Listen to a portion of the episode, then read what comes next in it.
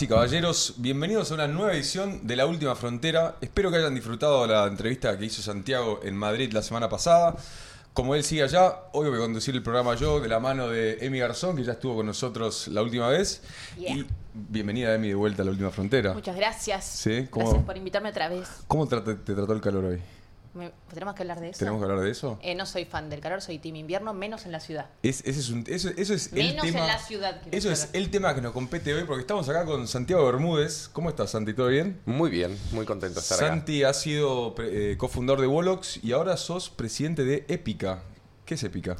Épica es una cámara de empresas pyme de la industria del conocimiento argentino, eh, que en realidad es muy nuevita, muy naciente. Eh, la fundamos el año pasado entre un grupo de empresas, un poco encontrando muchos, muchos puntos en común de preocupaciones, dolores, cosas que, que queríamos resolver.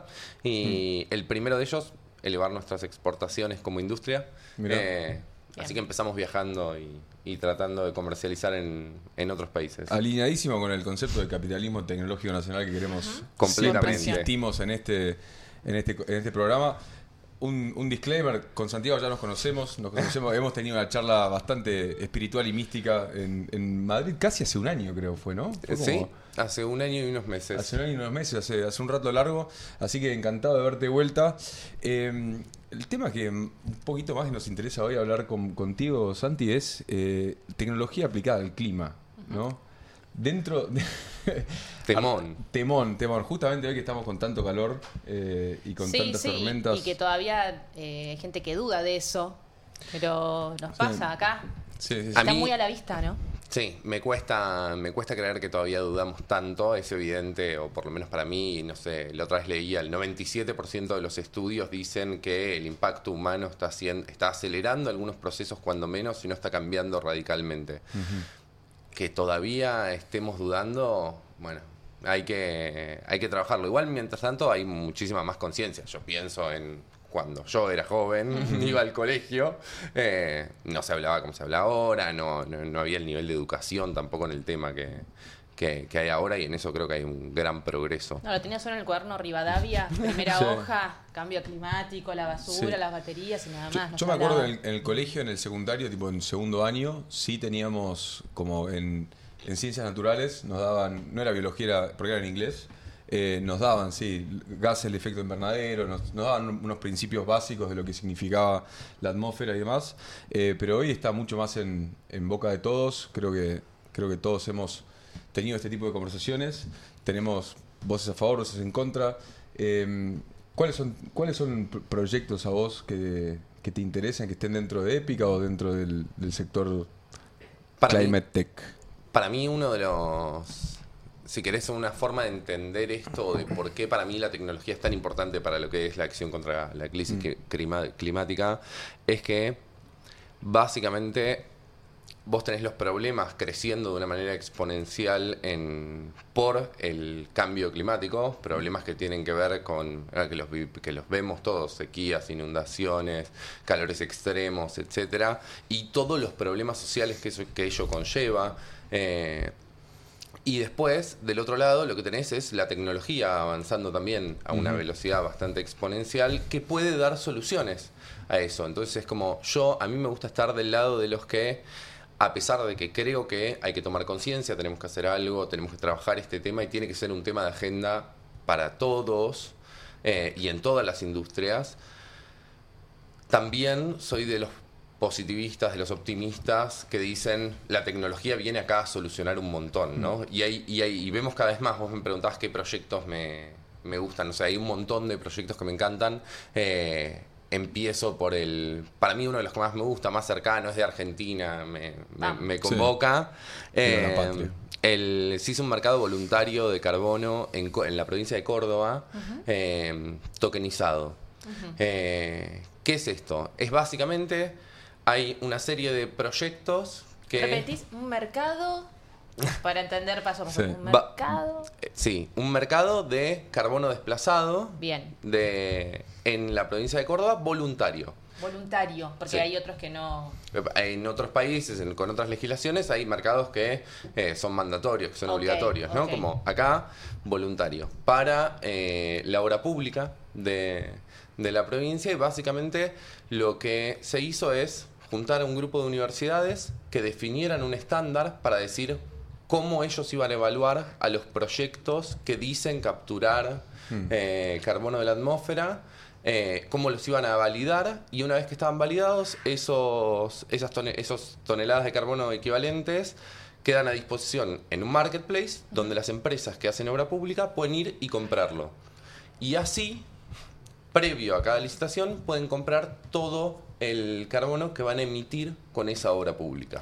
Entonces, pueden hacer obra pública, si se quiere, net cero de carbono, muy discutible, Sí. eh, charlar el net cero, pero digo como, eh, y eso es un gran avance, perdón, y un detalle Sí, más sí. de esto, eh, que me parece mega interesante, es todo esto queda trazado en una blockchain, en la en LackChain, que es una ¿Del blockchain sí, del BID.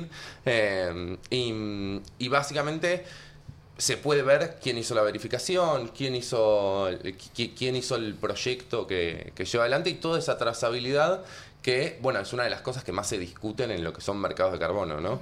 Es como una especie de, de- de certificación ISO, ¿no? Claro. Ese ISO, pero para el, el mercado de carbono. Eh, acá. Pero, yo tengo una pregunta, Sí. pero hay que diferenciar la situación de reducir, compensar versus eliminar, ¿no? O sea, son dos caminos distintos. Bueno, son dos caminos. Son dos caminos distintos, complementarios. Eh, digo, por un lado es. Hoy todos, en todas las industrias, deberíamos estar pensando cómo mejorar la eficiencia de la industria para bajar la cantidad de emisiones, cómo gastar menos energía, cómo gastar menos materiales, cómo hacer los materiales más reutilizables, etcétera, etcétera, etcétera. También hay mucho de eh, cómo logramos capturar el, el carbono de la atmósfera de que acá es donde yo creo que hay mu- una división o como mucha polémica de decir como, bueno, están los proyectos que dicen yo voy a preservar este bosque, Sí, ¿sí? Y están los proyectos que dicen yo voy a reforestar esto, no es lo mismo. ok. Sí. El- y están y tenés otros proyectos súper interesantes también de grandes avances de tecnología de eh, absorción directa de carbono a, a que lo inyectan en piedras y lo absorben, lo dejan en piedras eh, y ya no está en, en la atmósfera. Digo, so- hay, hay una variedad enorme cuando hablamos de esto, a veces no terminamos de entender. La, igual lo más importante y lo más relevante es cómo demostramos que todo lo que hacemos termina siendo eh, no, no termina alterando el equilibrio de, de carbono en la atmósfera. Eso, esa es la pregunta que nos tenemos que hacer desde cada uno de los lugares y desde cada una de las industrias. Como, Ok, Hoy en día en Argentina, ¿cuáles son las industrias por ahí? Por ahí no, las industrias que más, más, más, huella de carbono tienen. no te lo sabría decir No. con exactitud, aunque me aunque si me guío por internacional. Sí, sí, sí. Eh, Por nuestros queridos amigos de la ONU. Bueno, no tenemos una matriz tan limpia energética aún.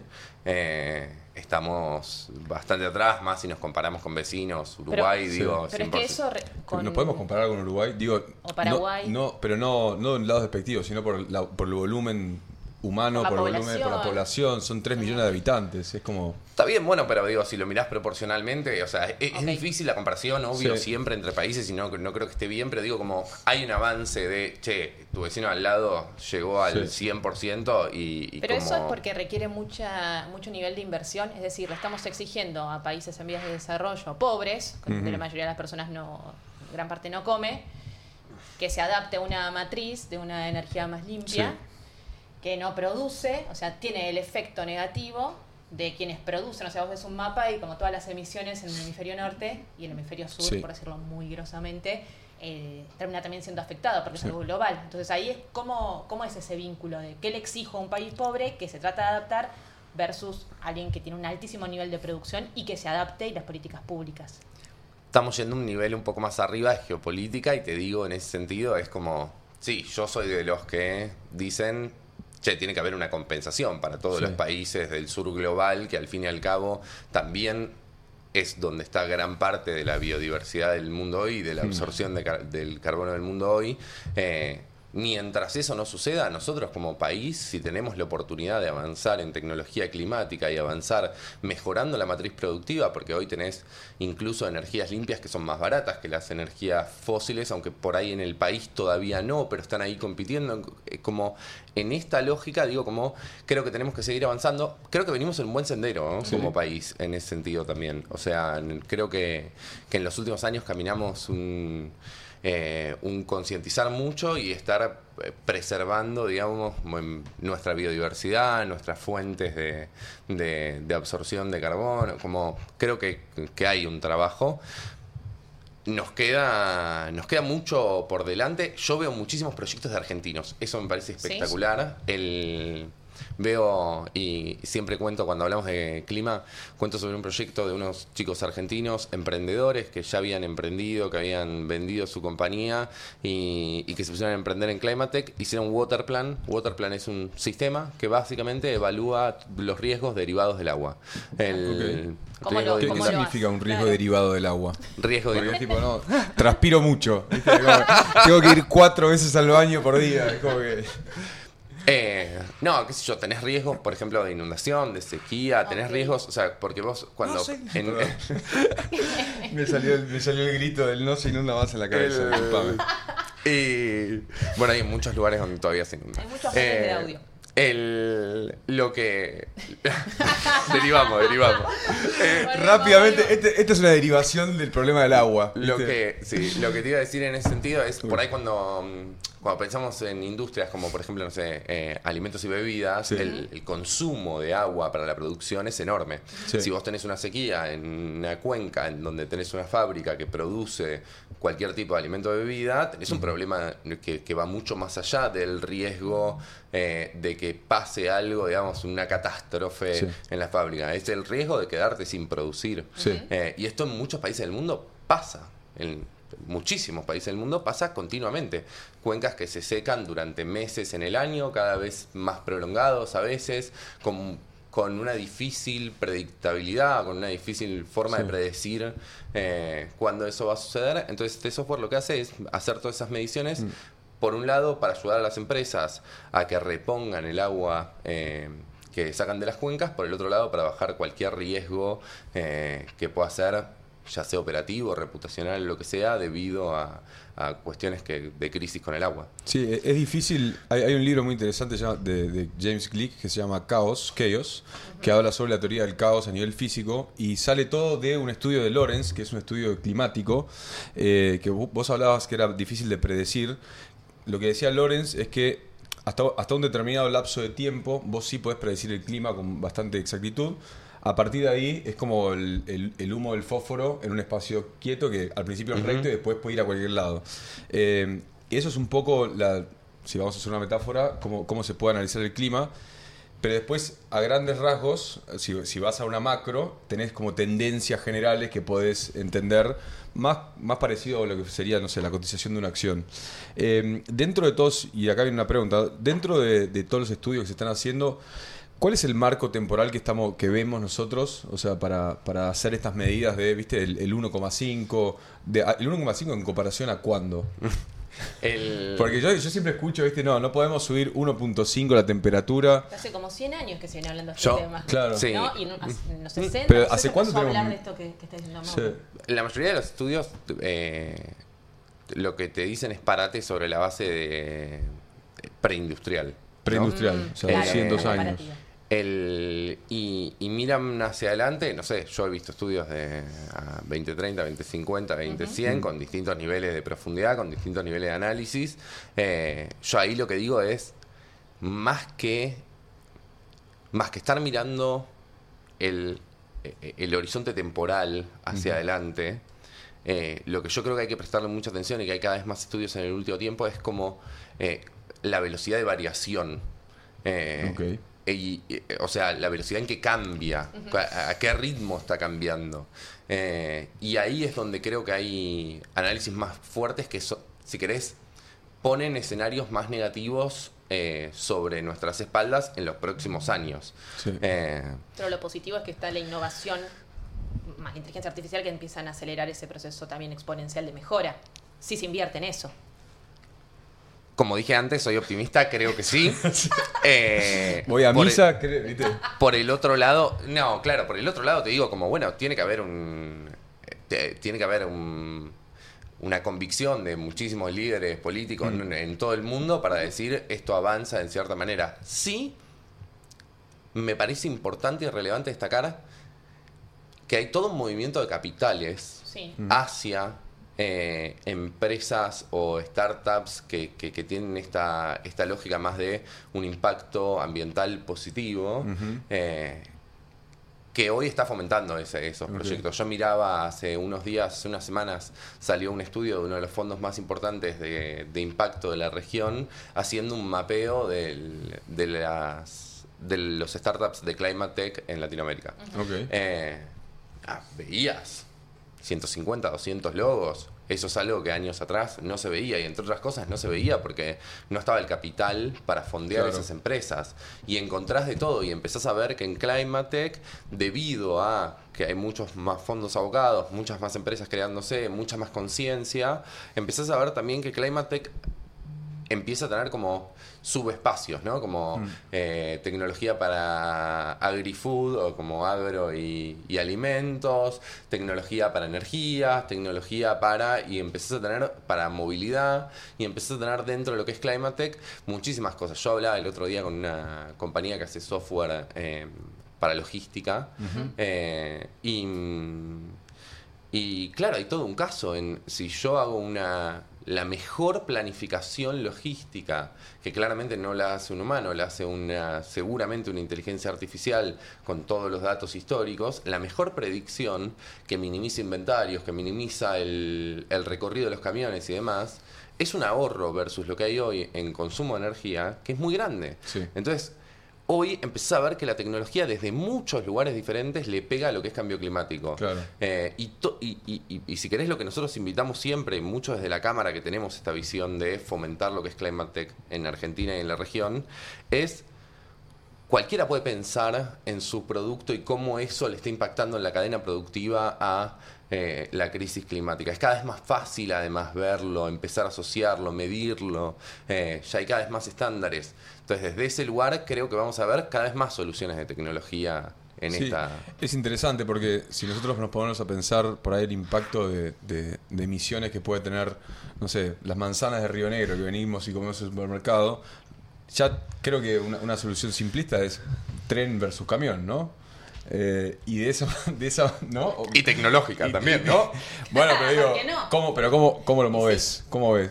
¿Que la teletransportás a la manzana? No, no, no, no. que voy es- Está muy bien. Tenemos que trabajar en tecnologías también que nos permitan producir más cerca de donde consumimos, sin lugar a duda. Claro. Sí, ahí Eh, entramos en, pero ahí entramos en el mundo GMO, que es otro mundo aparte, ¿no? Es un mundo aparte Sí. y hay y después de lo que decías, sí, hay que optimizar mucho la logística. Sí, la logística Eh, seguro. eh, Eso es esencial para... Es esencial, es esencial y, y- y va más allá de, digo, las, manza- las, que- las manzanas que comemos acá de Río Negro no son el problema. El problema es cuando te vas, no sé. Estoy hablando a, una- a un nivel micro, algo simple Creo- que es, es fácilmente trazable y, y. Creo que te lo conté en Madrid. Una vez me fui a comprar un pescado en Liberia y me y era pescado uruguayo. ¿Era pescado uruguayo?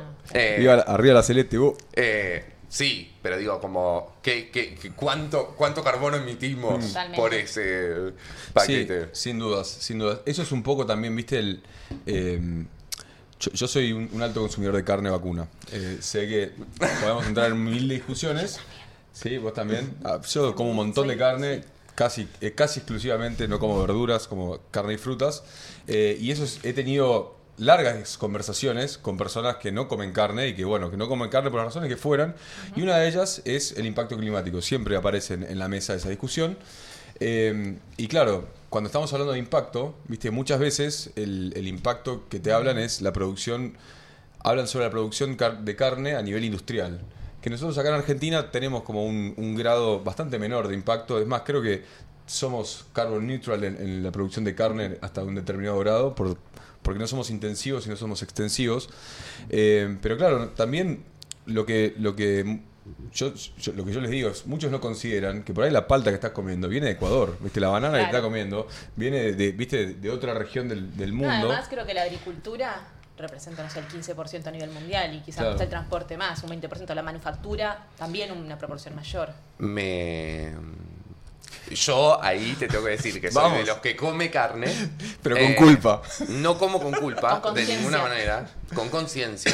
Eh, por más que yo no sé cuánto es la emisión de- del sector ganadero en Argentina, eh, digo, todo, todo, todo lo que se ha arrasado para agricultura y ganadería en cuanto a incluso extensiva, Sí. eh, eh, en deforestación, en, en- en también disminuir la, calidad de los suelos y demás, creo que hay que trabajarlo de otra manera. Creo que el consumo de carne afecta. Yo no soy de los que te va a decir no comas carne, Sí, no, sí. como eh, lo que a mí me parece es que acá hay que separar dos cosas. Una es, che, eduquémonos, tengamos el mejor comportamiento individual a conciencia que podamos tener. Mm.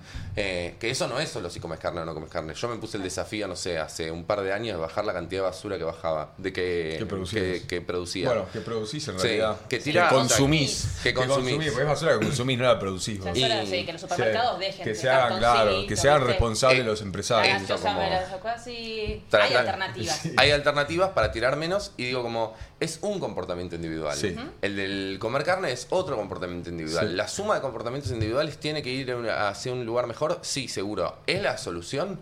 No es la solución, porque la suma de los comportamientos individuales no es lo que explica la emisión tan fuerte ahora como sí lo es cuestiones más arraigadas de eh, nada de, de- que tienen que ver con, con el sistema, el consumismo que, que tenemos en el sistema, la cantidad de cosas que descartamos, lo poco que Sí. aprovechamos, digo, en siempre me voy a tecnología porque es donde conozco los proyectos, pero digo Vamos. como Sí. vi un proyecto, una startup hace poco en España que básicamente trabajaba todo el tema eh, residuos de, de la producción textil, ¿no? Como más allá de, Sí. de, de- de hablar de huella de carbono, ellas hablan de huella textil. ¿Qué es lo que está pasando? No sé si alguna vez vieron una foto del desierto de Atacama. Terrible. Lo vi, si, si se puede buscar, Naju, si lo podemos buscar o no, lo busco yo y te lo muestro, lo voy buscando. Eh, sí, lo vi, que es una Es mancha. Es impresionante ver esa montaña, pero mon- es, un- es como una mini cordillera de ropa tirada ahí, que es el basurero textil del mundo, o uno de los ¿Por qué basureros textiles eso? del mundo, porque es barato llevar la ropa hasta ahí y tirarla. Y lo permiten. Eh, claro. Eh, bueno, y esto está empezando a cambiar. Vos mirás la legislación europea y para el 2026 piden una gestión de residuos mucho más responsable que la que, la que existe ¿Cuán- hoy. ¿Cuánto hay de, de greenwashing en todo eso? Porque muchas veces hay reunión de tal, de cual, hace como cinco años, acuerdos, no sé, en París y demás. Y a los hechos es establecer políticas públicas que hagan, que generen limitaciones o impuestos a veces. ¿Cuánto, como lo estás viendo vos ahora, que está, hay washing o Yo creo que hay mucho de greenwashing eh, y lo lamento. Creo que igual hay que impulsar y, y- y también bancar todas las iniciativas que van en una mejora, aun cuando parte de esas iniciativas vayan muy a, limpiar imagen, ¿no? Como eh, Y me parece que también, no sé, yo veo el avance de la legislación europea en todo sentido climático y digo, está, esto no solo es un avance para la humanidad porque va a haber un mayor cuidado, sino también es un avance enorme que empuja a la innovación.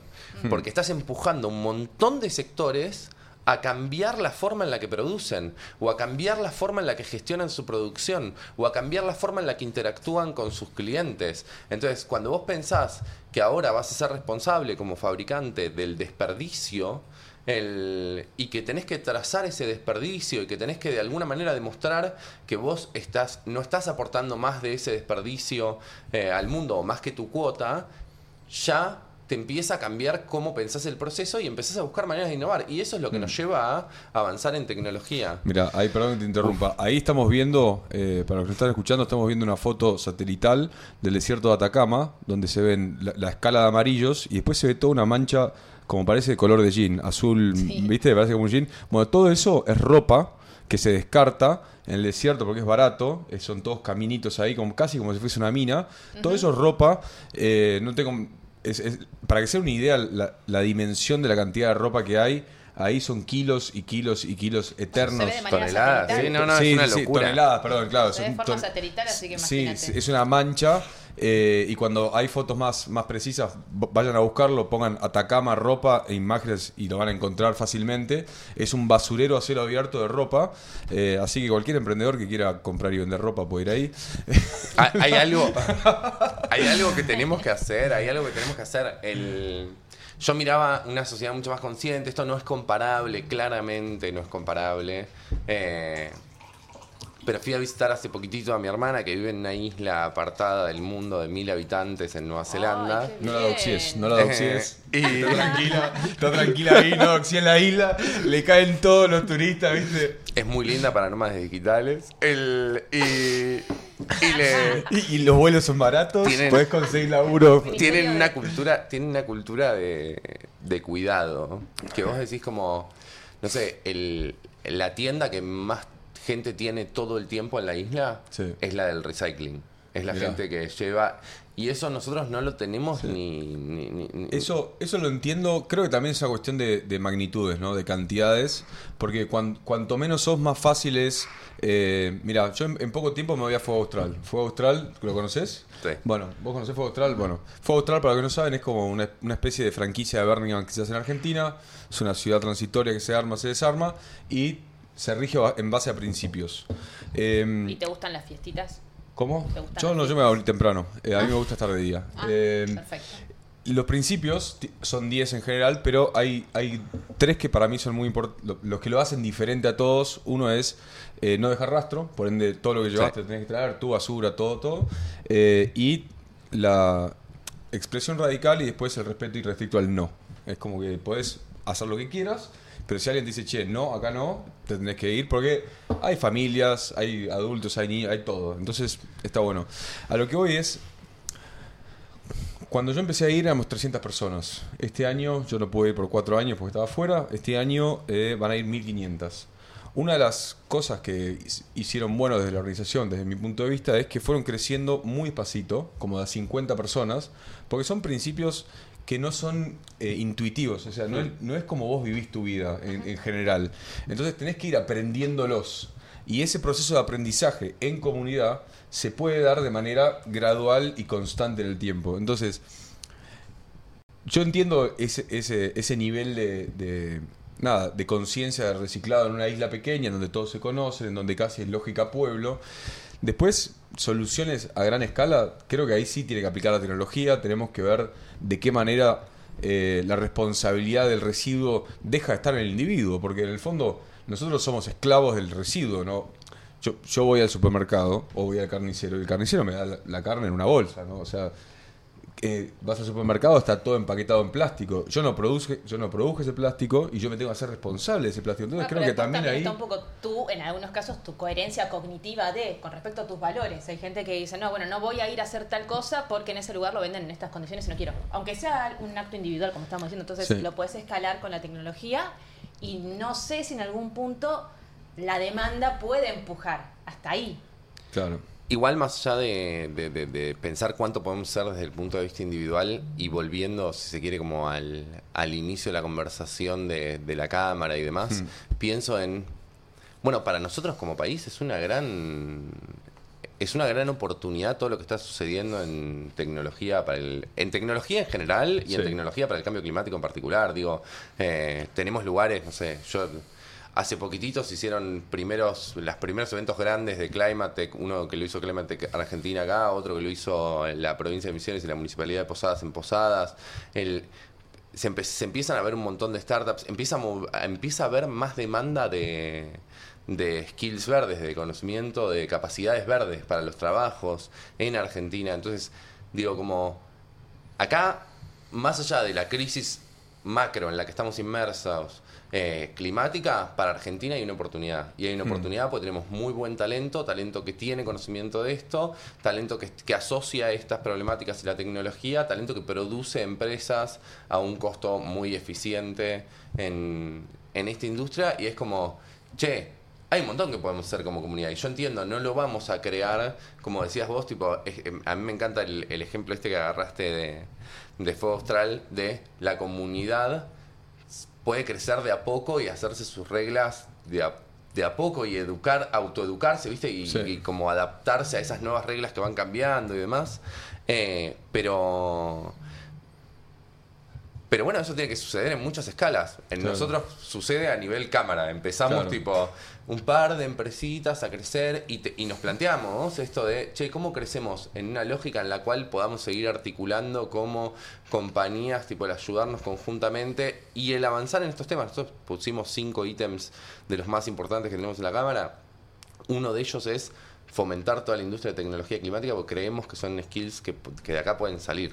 El, y en esa lógica de armado comunitario, bueno, hay que armar cada vez más comunidades de estas que puedan entender el no dejemos huella o dejemos el, La menor huella posible, sí. sí, o ¿Es el rentable? ecosistema. ¿Eh? ¿Es rentable Muy buena el negocio? pregunta. Porque ahí seguro que se van a sumar, ¿eh? Buena pregunta. Perdón, porque seguimos viviendo en un mundo de- del que el capital manda, nos guste o no. Entonces me parece una muy buena pregunta. Para, mí, una de las una de las cosas más interesantes, primero que si ves mucho capital de riesgo yendo ahí es porque eso. ahí existe una alta probabilidad de que haya una rentabilidad alta. Bueno, no sé si una alta probabilidad, existe una probabilidad más importante que de que, de que haya una rentabilidad alta. El- es muy riesgoso porque es todo muy nuevo, eh, pero sí hay rentabilidad. Yo hoy ves empresas, digo que que trabajan en tecnología climática profitables desde chiquititísimas eh, hasta por ahí cosas más grandes y que, y que ya nos deslumbraron como, eh, como Pachá en su momento. Digo, como hay startups de tecnología que ya han demostrado ser más que rentables. Hay mucha rentabilidad en la optimización en general del uso de recursos Sí, eso eh, para las Claro. empresas. Eh, eso es, y la tecnología hoy lo habilita, habilita otra optimización, eficientización que antes no, no se podía hacer. Eh, y también pienso, no sé, en la evolución del precio, volviendo a los créditos de carbono, la evolución del precio de los créditos de carbono, bueno, viene siendo una evolución en aumento. Y a mi entender de la economía y de lo que es un bien escaso y, y- y entendiendo que, que, que- que el cambio climático es un hecho, eh, pienso que los créditos de carbono o cualquier cosa equivalente va a subir de precio y eso también le va a dar fluidez de dinero eh, a la industria. Hoy le da mucho menos de lo que yo hubiese esperado a esta altura. Eh, pero, pero eso también alimenta con, con- con capital el desarrollo de proyectos de, de- de cuidado ambiental. Sí, dentro del mercado de carbono también creo que por ahí, para, para estabilizar un precio, para que sea más, eh, más útil, tendría que haber una normativa una- o acuerdos generales a nivel global, porque, ¿no? Porque si, por lo que vos, por lo que tengo, por lo que entendí dijiste, el, el mercado de Córdoba es voluntario. Es una cosa que se genera de manera voluntaria para ellos tener, ir teniendo sus, sus métricas. Acá en Argentina no hay una. No pero, hay, pero el gobierno de, o sea, de Córdoba no tiene algún tipo de push para promover eh, la no, lo único tenés una mejor calificación en la licitación pública, eh, pero no es man- no Pero es no obligatorio, ¿no? pero yo digo para, Ok. para que sea un para que sea un activo operable internacionalmente. Entonces, para que, por ejemplo, una empresa en Francia te pueda estar comprando a vos en, no sé, en Jujuy. tus- No pasa eso, Y ¿no? pero el precio ahí te lo establece el mercado. que Claro, es un pero- poco lo que pasa en Córdoba. Pero Córdoba existe, es- pero existe ese mercado, digo, existe Sí, el mercado sí. internacional O, ya. o la Yo- bolsa esta Bueno. argentina de carbono, ¿qué, qué, qué impacto tiene? Sí, Existe- Sí, o sea, es algo nuevo, pero Vamos a las dos cosas, como una es Dale. la Argentina, bueno, es un anuncio, veamos qué, qué sucede, creo que como todo, y es en lo que íbamos con lo internacional, como todo el, el tema acá, en, en lo que es toneladas de carbono desplazadas o capturadas, es cómo se verifica y cómo se valida que eso realmente es así, o sea, se hace una correcta medición y además se utiliza solo una vez, que esto fue uno de los grandes problemas de, de las certificadoras Claro. internacionales. o sea, hay que confiar El- en esa No certificación. hay mercado secundario. El No, revendo, revendo bonito de carbono. Vos podés revender si no lo usaste. Claro, claro, claro. Eh, y- Pero ahí entra la tokenización. Bueno, por eso, por eso la tecnología tiene que ser una parte del soporte para la trazabilidad y la transparencia Mm. Sí, de sí. esto. Y si mirás, hay mercados internacionales, mercados que han tenido algunos problemitas con esto, con la, con la verificación, con la, La falta de validación, la falta de transparencia. Eh, creo que la tecnología aporta ahí transparencia, trazabilidad, eh, para realmente certificar que eso se usó una sola vez, que eso realmente captura la cantidad de carbono que dice que captura, eh, etcétera. Entonces empieza a haber un mercado internacional con estas consultoras grandes que hacen las certificaciones y empieza a haber un precio que, que lo pone el mercado. Cuanto más la, la- la comunidad en general y también desde, desde la política se, se restrinja la posibilidad de emitir, más caro va a salir. Sí. Eh, Sí, pero también el- la restricción de la capacidad de emitir carbono, teniendo en cuenta el, ranking en el que estamos mundial, ¿no? Estamos creo que 155. es- Lo último que yo leí es que estábamos 155 de 180 países que se habían estudiado dentro de los emisores de carbono.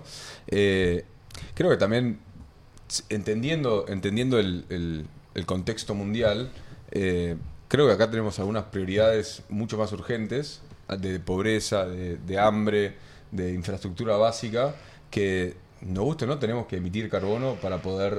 O sea, tenemos que consumir petróleo pa- pa- para ser crudo, y- puro y crudo, ¿no? Es como... Claro, la tenemos que, es tenemos, que, tenemos que prender motores para que las cosas vayan funcionando y podamos tener, nada, mejores caminos, mejores escuelas, mejores hospitales, eh, producción de alimentos que también integrando esta idea, pero, viste, ahí es algo que a mí personalmente me, me genera un poquito de ruido, que es cómo, por qué como país, como Argentina como país, tiene que hacer un esfuerzo, que creo que lo habías mencionado vos antes, tan alto en dirección a un objetivo eh, de los cuales no somos tan responsables. Yo no me estoy quitando la responsabilidad, pero es acá es como subirle el impuesto a los, a los subirle más los impuestos a los pobres. Es como, no, claro, que, que, que si vos ten- eh, ganas menos de X cantidad de plata, pagás, no sé, 40% de IVA. Pero pará, loco.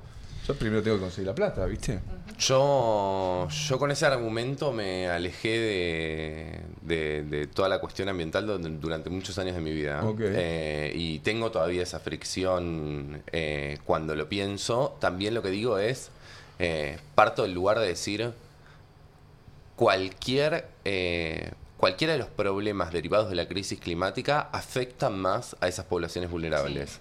Eh, cuando vos hablas de una inundación, no es lo mismo una inundación en la ciudad de Buenos Aires que una, inundación- en un barrio popular en el medio de la nada que en África que en Estados Unidos. Sí. Eh, y los recursos para afrontarla son diferentes y demás. Sí. Entonces, yo tomo y, y me parece espectacular que, que nos paremos desde un lugar de decir, che, yo no soy ni el que viene emitiendo, Sí. ni el responsable de la emisión actual. ¿Cómo me va a reconocer el mundo todo lo que yo haga en este sentido? Sí. Pero creo que todas las soluciones que, que demos a esas otras problemáticas tienen que tener un abordaje ambiental por lo que estas problemáticas nos ponen adelante. Digo, sequía, digo, o... Hmm. Sí, nos y- afectó y- fuerte el año pasado. Claro, eh, o, un, o, o volver a una inundación o un cambio en la temperatura que cambie la biodiversidad del ambiente. Yo la otra vez miraba un documental de, de una comunidad que vivía de un lago en el sur de Bolivia y se quedaron sin agua. O sea, está completamente seco y toda la comunidad se partió. Eso está pasando en un montón de lugares del mundo y de nuestro país también. Hay que abordar todo lo, todas las problemáticas sociales que tenemos, también desde un punto de vista de cómo optimizamos nuestra... Sí, pero además me parece también aprovechar justamente esto de exportar conocimiento para mejorar la balanza y quizás no es, bueno, eh, impacto directo en nuestra industria, mejorar procesos, si es muy costoso, porque no está el destino del dinero ahí en la financiación, pero la financiación de compañías que tengan un impacto positivo y que se pueda exportar eso y ahí sí puede afectar en la balanza de forma positiva y Sí. mejorar la economía. Y ahí hablamos de tecnología, ¿no? Claro. O sea, Claro. tecnología que hoy es el, se, depende quién lo mida, segundo o tercer sector eh, exportador del país. El, estamos hablando de que también es una de las industrias de mayor crecimiento en los últimos años en el país y en el mundo. Eh, estamos hablando de una industria en donde tenemos muchísimo talento. Es una industria desde donde tenemos que crecer eh, como país a nivel exportaciones. Eh, es un poco, creo que Hoy, si vos mirás las pymes argentinas de, de la industria del conocimiento, la pregunta que se hacen es, che, ¿cómo hago yo para venderle este conocimiento al mundo? Y lo bueno es que la competencia es así, o sea, es internacional. Cuando vos estás poniendo talento argentino, el que, el que deja de poner talento, no sé, será Estonia, India, el, eh, otro país así en el mundo. Y en tecnología existe esa demanda, existe esa posibilidad. Eh, y, y siempre con esto de tecnología climática, otra vez, porque es la misma lógica, como cortar che, si estamos haciendo tecnología que aporte también, o midamos lo que aporta o no aporta a- al clima también. Es, o sea, yo comparto, no es, eh, no es nuestra responsabilidad como país hacernos cargo de una emisión que nos generamos, sí es nuestra responsabilidad como, en mi caso, empresario, emprendedor, eh, poner la mayor de mis conciencias en todo lo que hago, ¿no? Eh, Sí. Y desde ahí Dentro, dentro de. Mencionaste la cámara múltiples veces, yo la mencioné al principio y la, la dejé pasar. Hoy en día, ¿cómo está cuántas, ¿cuántas empresas está, son miembros de la cámara? Un poquito de la historia también de Épica. Me, me divierte mucho el nombre, que se llame Épica una cámara. Yo he trabajado con muchas cámaras empresarias, son, viste, la CAME. Pero ninguna épica. Pero ninguna dice Épica, viste. La CAME, CAC, viste. La CAC es la de comercio, es tipo, qué sé yo, la, la UIA, que a uno le dice UIA, UIA. Épica fue a propósito. Épica, obvio que fue a propósito. Obvio, por supuesto. Eso no es casualidad. Eh, no, creo Sí. que, bueno, creo que parte de lo que vengo diciendo, como esto de, che, entendámonos a la industria del conocimiento, a la tecnología en Argentina, eh, como parte del motor de recuperación económica y, y de crecimiento económico del país, es hablar de épica. El- y, y justamente cuando, cuando me preguntás cómo empezó, esto empezó con un poco de lo que veníamos charlando, un grupo de, de empresarios con los que eh, yo trabajaba por diversos motivos, o porque no sé, estaba haciendo alguna consultoría, o porque los conocía, o porque había trabajado antes, que yo, todos me compartían como una dificultad para salir a exportar y me, me- y me consultaban mucho cómo hicimos con Wolox en su momento eh, para ampliar la empresa internacionalmente. y, mm, y yo empecé promoviendo un poco, che, ¿y si viajamos juntos a vender? A ver cómo es la experiencia. Eh, y si colaboramos en esto, y si compartimos gastos, y si nos contamos nuestras mejores estrategias. Y después pasaron cosas maravillosas como ver a los emprendedores o a los vendedores compitiendo entre sí, a ver quién contactaba más. más gente en un viaje. Eh, y así empezamos, con unos viajecitos así. Eh, un grupito de cuatro o cinco empezamos y después nos, nos volvimos ocho o diez para el siguiente viaje.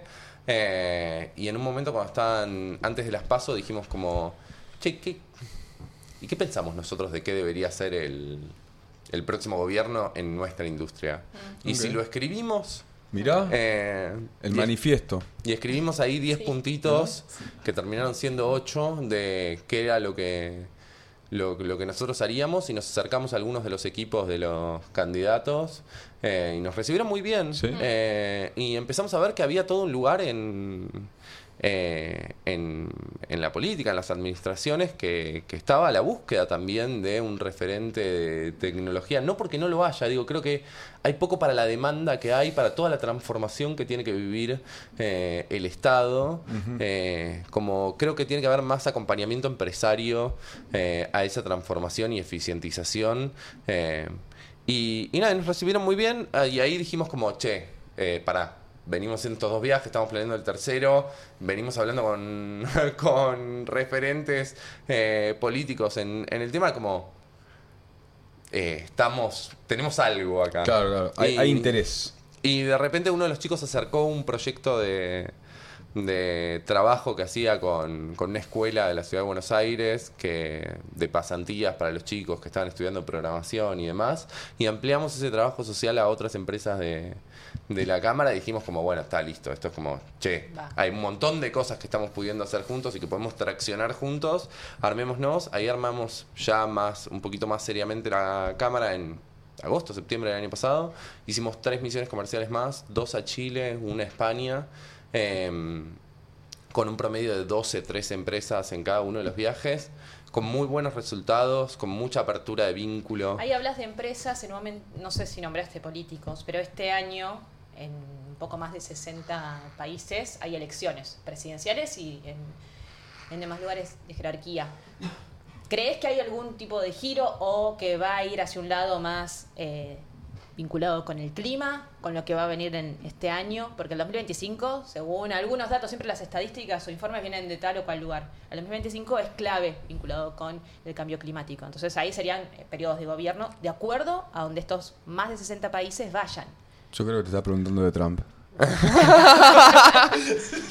Yo, creo que, yo creo que la pregunta va por ahí. Vengo, vengo, vengo de dos viajes hace poco y yo te diría que me- mi sensación hace en Estados Unidos y mi sensación es que allá la gente lo está esperando. Sí, ¿no? A, a A Trump. Donald. Eh, me, Les gusta mucho la Big Mac.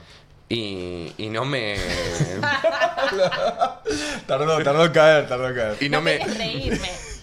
y no me parece que me, me parece que hay cosas de estas que estamos hablando que, que- que van calando más profundo en la conciencia colectiva y que y que ya incluso aquellos que, que- que están en una bandera en contra reconocen toda una parte de que esto de, de que este cambio de conciencia respecto al clima tiene que suceder y respecto a cómo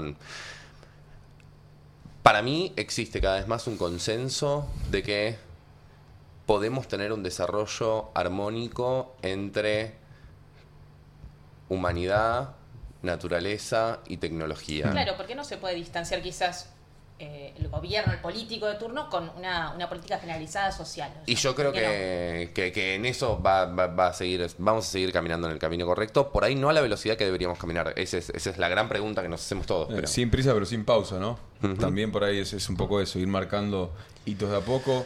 Eh, en, en cuestiones de educación, de vuelta, hemos estas discusiones se dan en todos lados. Mi, yo tengo una hermana menor que, que también es súper súper activista y demás. Eh, y yo creo que es- yo tengo 31, creo que soy el menor de acá. Eh, creo que las generaciones más chicas vienen mucho más, mu- o sea, con, con este chip mucho más ¿No? Se ríen atrás. Se ríen atrás. Martín tiene 25 y te- vienen, vienen mucho más como Claro. con esta, con esta información como integrada, ¿no? Es una discusión que está mucho más a la mesa, están. Genera depresión en adolescentes y más Sí. chicos. Es y que- la Sí, ¿no? corrupción también genera depresión en los adolescentes. La corrupción. La corrupción, por eso también después quiero saber sobre la tokenización y cómo se puede reducir la corrupción. El, me quedo con esto que decías primero de le genera depresión. La otra vez leía un libro de, de uno de los fundadores de Jóvenes por el Clima Argentina. eh, y, y claro, ellos hablan de la deuda que les estamos dejando. Mm, claro. Mm. El- y, y es verdad, visto así, eh, visto para un pibe de 15 o 20 años, Sí, eh, tiene, tiene que sus su matices futuro- igual. También te estamos dejando antibióticos, Oh, aviones, aire acondicionado, eh, ascensor, autos. ¿viste? es como que veamos el panorama entero. Tienes- veamos todo el panorama, porque Como- si no. Como todo es un balance, hay cosas Sí. que estamos dejando espectaculares. Sí. Y yo soy de esos que dice, che, estamos en uno de los mejores momentos del mundo, de la historia global, en todas las en toda la métrica que le podés Sí. eh, pegar. Eh, bueno, nos falta un poco en, en- en Sí. algunas cosas y me parece que eso es lo que están reclamando y está bueno. Y te tomo la de la corrupción, porque soy un militante de esto que te voy a decir, que es nosotros deberíamos tener acceso decilo. a todas las a todas las contrataciones Sí. a todas las contrataciones del Estado Sí. públicas sobre una blockchain, sobre la tecnología que quieras, que nos asegure que eso no se cambió, no se tocó, que es inmutable y poder ir y auditarlo de manera colectiva.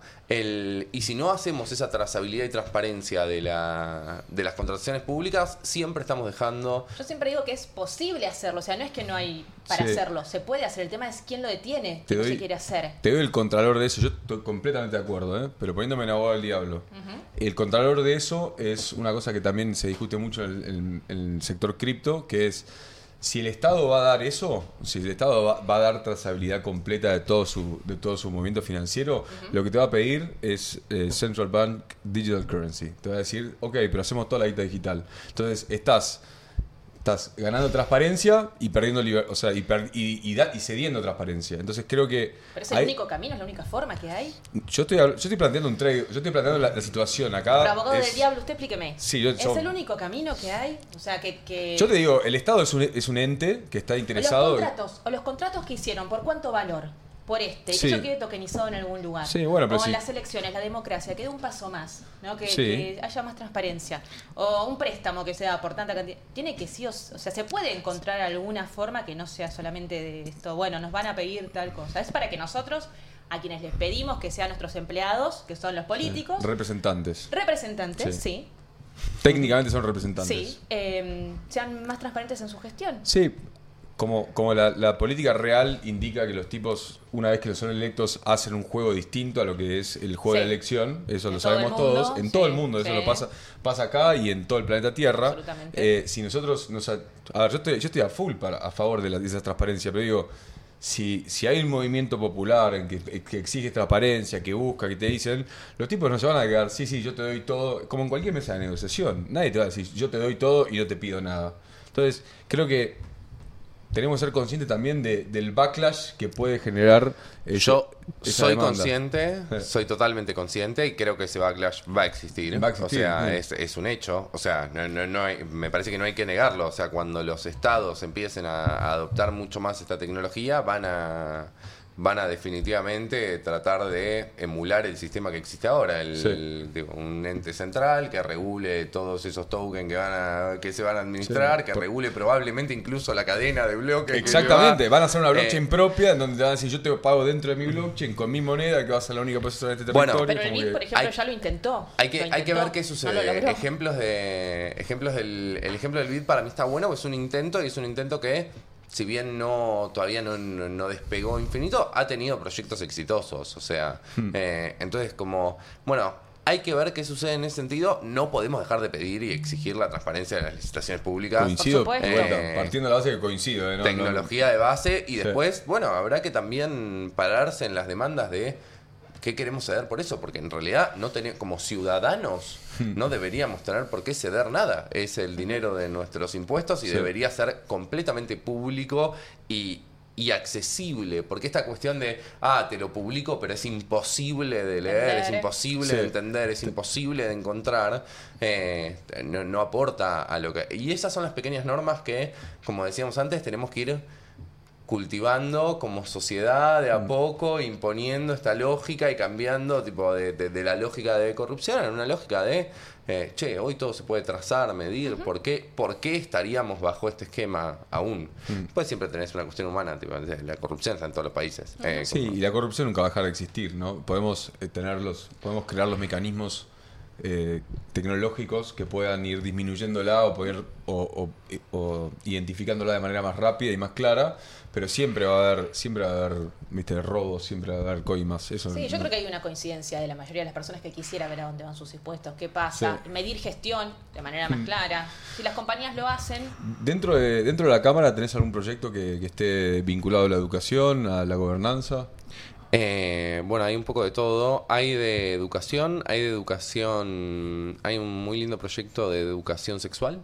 Mira. Eh, en realidad es eh, tecnología para la educación sexual y para que aprendamos a sacarnos el tabú y, y podamos un poco salir de- de- del tabú de la sexualidad, lo cual me parece ¿Cómo es? espectacular. Tech Eh, Sex Education. ¿Cómo es? Wisex, si la quieren Wisex. buscar. Eh, el, y, y- y te amplío a lo que me decías, hay de educación también de... eh, hay educación canábica, hay educación eh, de lo que es eh, Chamánica cultivo en general. No hay chamánica para nuestra charla espiritual. sí. No.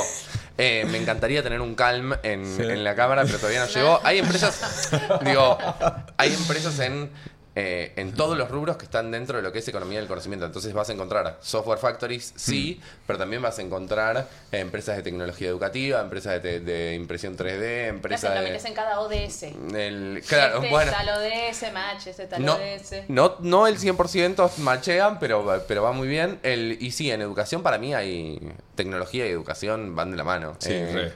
charlaba hace poquitito con alguien del, del gobierno de Chile hablando de, de cómo hacer una educación gratuita o no, no gratuita, pero lo más accesible posible, de calidad con tecnología, ¿no? Porque hoy la tecnología te, te cambia un poco el parámetro Sí, sí, de, de cómo educas. Y me parece que ahí es para tener una charla extensísima, pero hay todo un dilema de, che, ¿qué hacemos con el sistema que viene funcionando en los últimos 200 años, que lo mejoramos bastante seguramente, pero que hoy versus el avance de la tecnología tiene muchísimas carencias? Hoy versus cuando yo fui al colegio. O sea, ya es una distinción gigante en donde ya no es irreconocible la posibilidad de, o sea, no, no puedes negar la no puedes negar la realidad de, de ChatGPT directamente y ¿Y qué hacemos? Y qué hace, esa es una buena pregunta. ¿Y qué hacemos? Yo si, si nos ponemos a teorizar acá y filosofar un poco, creo que tenemos que concentrarnos más en lo humano,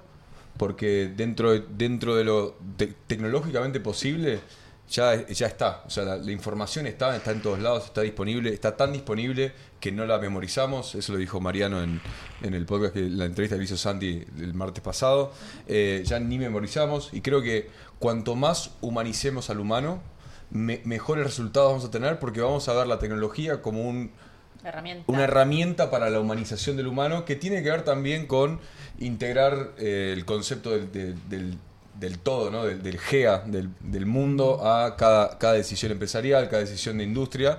Creo que cuanto más humanicemos al humano y lo, y lo alejemos en sus pasos iniciales de la tecnología, en casos puntuales, no lo puedes, no alejar, no lo puedes tipo abstraer de la tecnología y meterlos en un, en un campo sin electricidad, pero creo que tiene que ir más por eso, más por la naturaleza, más por el juego, eh, llevar a los niños a jugar y a través del juego encontrar las curiosidades e ir alimentando esas curiosidades. En y un no- metaverso que finalmente no termina tocando un pasto. bueno, como, como dijo, Me parece que hay, hay, hay cosas, hay cosas en el medio. Hay La tecnología puede ayudar a personalizar la educación y que entonces a las personas puedan ir más a su ritmo, que puedan aprender más desde sus gustos. Hay un montón de cosas positivas.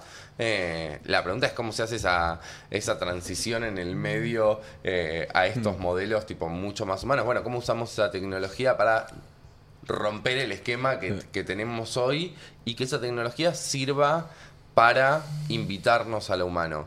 Eh, yo creo que ahí tenemos un desafío gigante a nivel educativo que venimos venimos eh, de atrás, ¿no? sí, eso en todo el mundo igual, ¿no? Hay, hay algunos ejemplos puntuales de tipos de Y- escuelas, ¿no? Que Y vale eso. decir que eh, hubo muchas pruebas de escuelas muy distintas, de modelos muy distintos, incluso alguna apoyada por Elon Musk Mirá. en Estados Unidos, eh, que no fueron muy exitosas, eh, porque, bueno, evidentemente no, no, no le sabemos dar la vuelta a un modelo de 200 años No. en, en un par y hay que animarse a probar, y animarse a probar con educación es difícil, pues estás hablando de la vida de, Sí. de, de- de niños, niñas y adolescentes. Es como. eh, pero para mí hay que empezar a probar. Yo empiezo a ver que. eh, la otra vez me pedí- nos, nos pedían un proyecto de esto, cómo hacer que un, eh, que, que un contenido de matemática, que por ahí no era tan fácilmente digerible muchas veces por, por los estudiantes, fuera más digerible para cada uno según su gusto. Sí. Eh, según, no sé, si te gusta el fútbol, el cine, el- el- la economía, lo que sea, que te pueda enseñar más hablándote de cosas que te gustan. Claro. Eh, y eso es re posible Es que hoy. Está ahí a la vuelta. ¿viste? Con referencia que YouTube te- lo hace, Duolingo tiene una, una forma de gaming que después lo puedes trasladar a tu vida con, con un hábito de, bueno, ese challenge que tenés todos los días, un nuevo hábito. O sea, hay un vínculo. El tema es cómo acompaña al ser humano en ese proceso. No dejarlo, bueno, la tecnología lo va a resolver. ¿Cómo lo acompañamos desde el sistema? Porque hay un Pero sistema claro, educativo que, que sigue vigente, entonces todo Sí. eso está buenísimo, pero eso tiene que empezar a hablar. Eh, y que yo creo que habla cada vez más de la tecnología con, eh, mirás, no sé, los avances de cómo se usa hoy la tecnología versus cómo se usaba cuando de- de nosotros, en la enciclopedia. Sí, el- Eh, que encarta. Sí, ¿Te eso era. El Oh, encarta el era. encarta, el rugido del león. Para los, para los jóvenes que nos escuchan, el que seguramente son muchos, el Encarta era, fue Un una, CD. una- un CD-ROM. Vayan, a, vayan a los museos y lo van a encontrar. Era un CD que vos ponías en la compu, en la Windows 95, Se ponían hacía un poquito de ruido y tenías una biblioteca entera, una enciclopedia entera que antes era una biblioteca de 14.000 libros, la tenías en, eh, en, la, en la compu. En y dos es- CDs. En dos CDs y eso era eso era el copy-paste inicial No. de todos los trabajos prácticos. era copy-paste al punto Ese, tal... Jamás. Ese era nuestro rudimentario Wikipedia Sí, de la época. olvidate, sí. Eh, donde todo estaba curado, viste, por una empresa Sí. que te curaba todo el contenido al que accedías y con el que todos hacíamos los trabajos y prácticos. claro, todos, todos, directamente. Eh, ¿Vos no? No, yo no. Vos ibas a la Me Biblioteca ayudaba mi Nacional. mamá, ves la parte humana. Bueno, mi mamá, fíjate, fíjate que obvio. Fíjate que avance ahí que No. ahora un pibe de adolescente tiene que tener un sentido crítico gigante Sí. para entender qué de toda la información que se le brinda en internet es la que tiene que tomar para Por llevar eso un la trabajo práctico. desinformación. Nosotros, Sí. copy-paste de Sí, Encarta. Copy-paste de Encarta era la ¿Lo Biblia. tienen?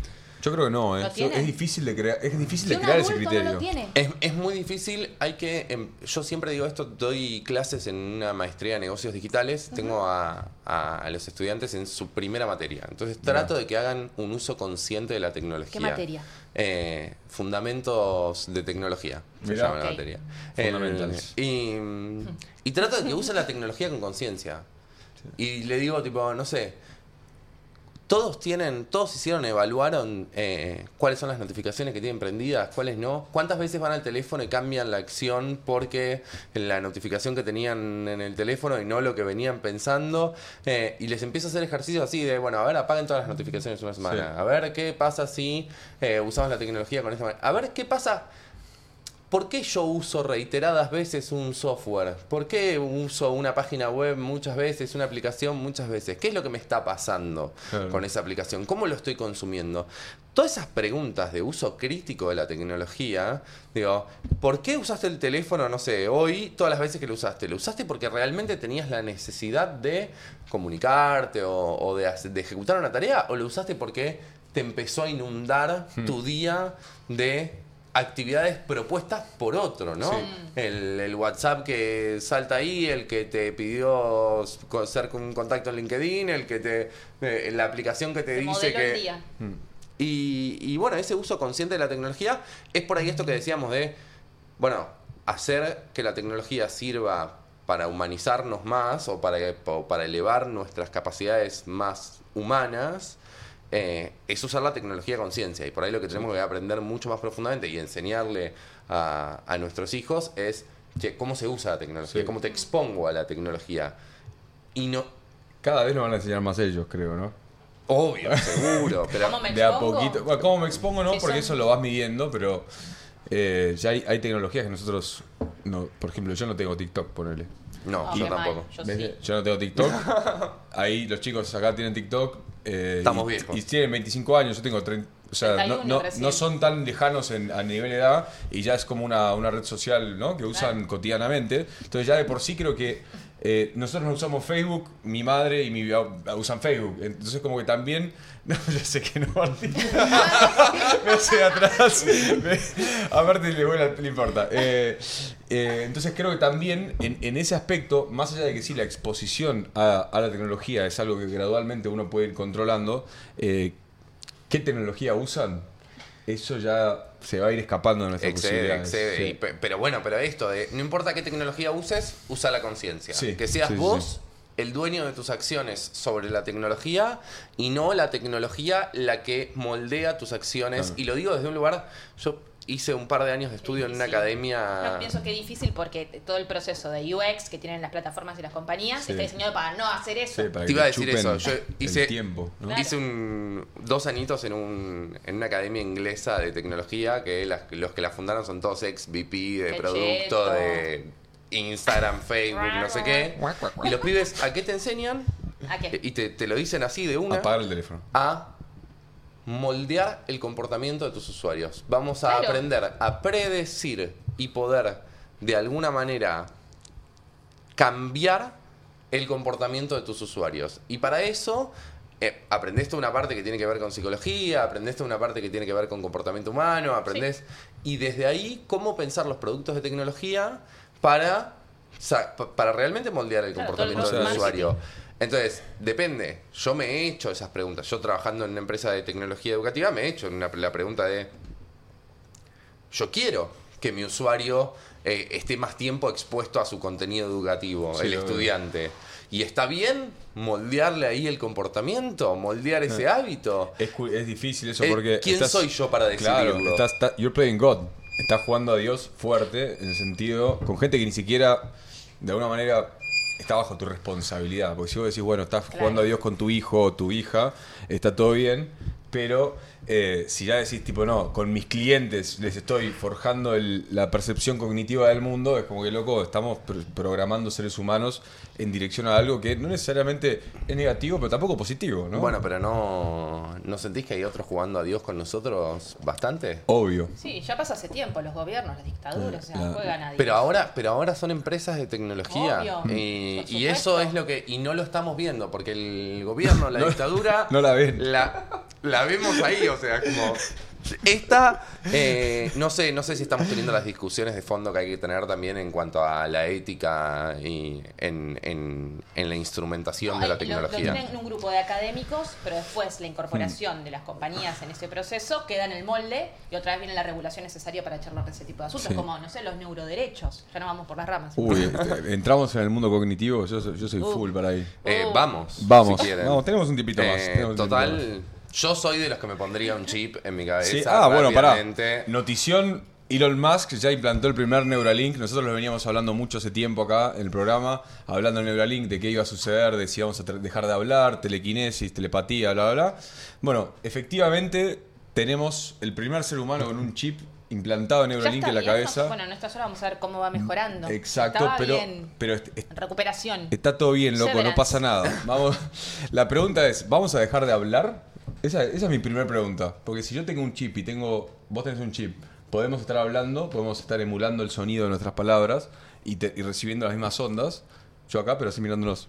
Claro. Los podcasts, van a, los podcasts van a pasar a ser. dos, Ni siquiera, ni dos personas quietas en Ni silencio. siquiera. Ni siquiera, ¿no? no No, qué sé yo, hay cosas que vas a hacer por, por- por- por- porque las vas a hacer, no porque las necesites. Igual creo que estamos lejos todavía Sí. de, de- de planear ese sueño. Eh, Sí. Yo creo que hay que probar. eh, yo creo que hay algo de...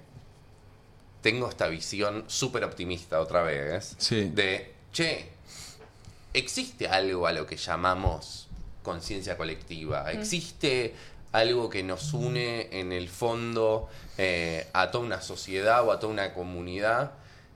Si estuviésemos conectados todos entre nosotros, ¿habría, ¿no habría una parte de eso eh, que nos permitiría muchos más fáciles consensos, mejoras comunitarias? El Bien sueño, aplicado. el sueño de Jung. Jung se si, si, si Jung estuviese vivo ahora, estaría relamiéndose los dedos para hacer, para es- esperar a tener un- una muestra de prueba de la conciencia colectiva establecida vía Neuralink. A mí me, me simpatiza la idea, por lo menos de ver qué pasa. Sí, Sí. bueno, el tema es que hay eh, hacking, hackeos. Claro. Y, Y, eso, y, esa es el- y esa debe ser la quinta, el quinto tema, o sea, la desinformación. Cambio climático primero. Cuarto o quinto lugar, Seguridad. eh, sí, ciberseguridad. Ciberseguridad, sin Entonces lugar a eso- duda, y se está viendo cada vez Sí. más. ¿Y qué decisión tenés de elegir sobre eso que te implantan? Por eso es importante establecer un derecho antes que salga al Bueno, mercado un producto. Pero ahí. Mm, ahí no, es yo, difícil. yo- yo estoy, yo Normativa. estoy Es del lado de la innovación y, Sí. y que regulemos con, con lo que pasa. Es que la regulación Y- viene después. Y sí, la regulación para mí viene después. Y después lo- la otra Pero cosa en que la te digo es. farmacéutica no sale al mercado, vemos se hacen pruebas en grupos de gente porque pueden morir y demás. Si es algo tan agresivo lo que puede llegar a pasar y no se controla, no sé, ¿quién puede hacer eh, el implante?